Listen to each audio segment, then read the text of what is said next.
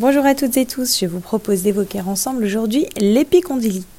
Donc il s'agit d'une douleur du coude qui est caractérisée par une atteinte des tendons qui fixent certains muscles à l'avant-bras sur l'épicondyle de l'humérus. La douleur de l'épicondylite peut avoir différentes origines. Ça peut être des micro-déchirures des tendons, des petites lésions au niveau de leur insertion au niveau de l'os par exemple. Elle survient le plus souvent après une sollicitation importante ou répétée du bras, de l'avant-bras. L'épicondylite peut survenir brutalement ou peu de temps après avoir commencé par exemple un nouveau travail ou encore progressivement après plusieurs années d'un même travail. Elle atteint le plus souvent qu'un seul bras et habituellement c'est celui qui est le plus sollicité, le bras dominant. Le coude devient alors douloureux, l'épicondyle commence par devenir sensible au toucher. Puis euh, une douleur proprement dite apparaît au moindre contact. La douleur s'étend à la face externe du coude et de l'avant-bras. La douleur du coude revient lorsque la personne répète le geste qui a provoqué l'épicondylite, déplie le bras, plie le poignet en gardant le coude tendu, saisit des objets avec la main en gardant le bras tendu, effectue un mouvement de rotation par exemple pour ouvrir une porte. Il s'agit d'une affection très douloureuse qui a des répercussions sur la vie quotidienne et professionnelle. Cependant, elle ne présente pas de risque d'évolution vers un état qui soit dangereux. Les activités professionnelles sont essentiellement en cause. Et fréquemment, c'est plutôt les tâches qui impliquent des mouvements de serrage d'un manche avec un travail en force, des mouvements simultanés de rotation de l'avant-bras et de flexion du poignet, des mouvements de la main pour frapper des objets, la répétition de gestes nocifs, l'absence de temps de repos ou de récupération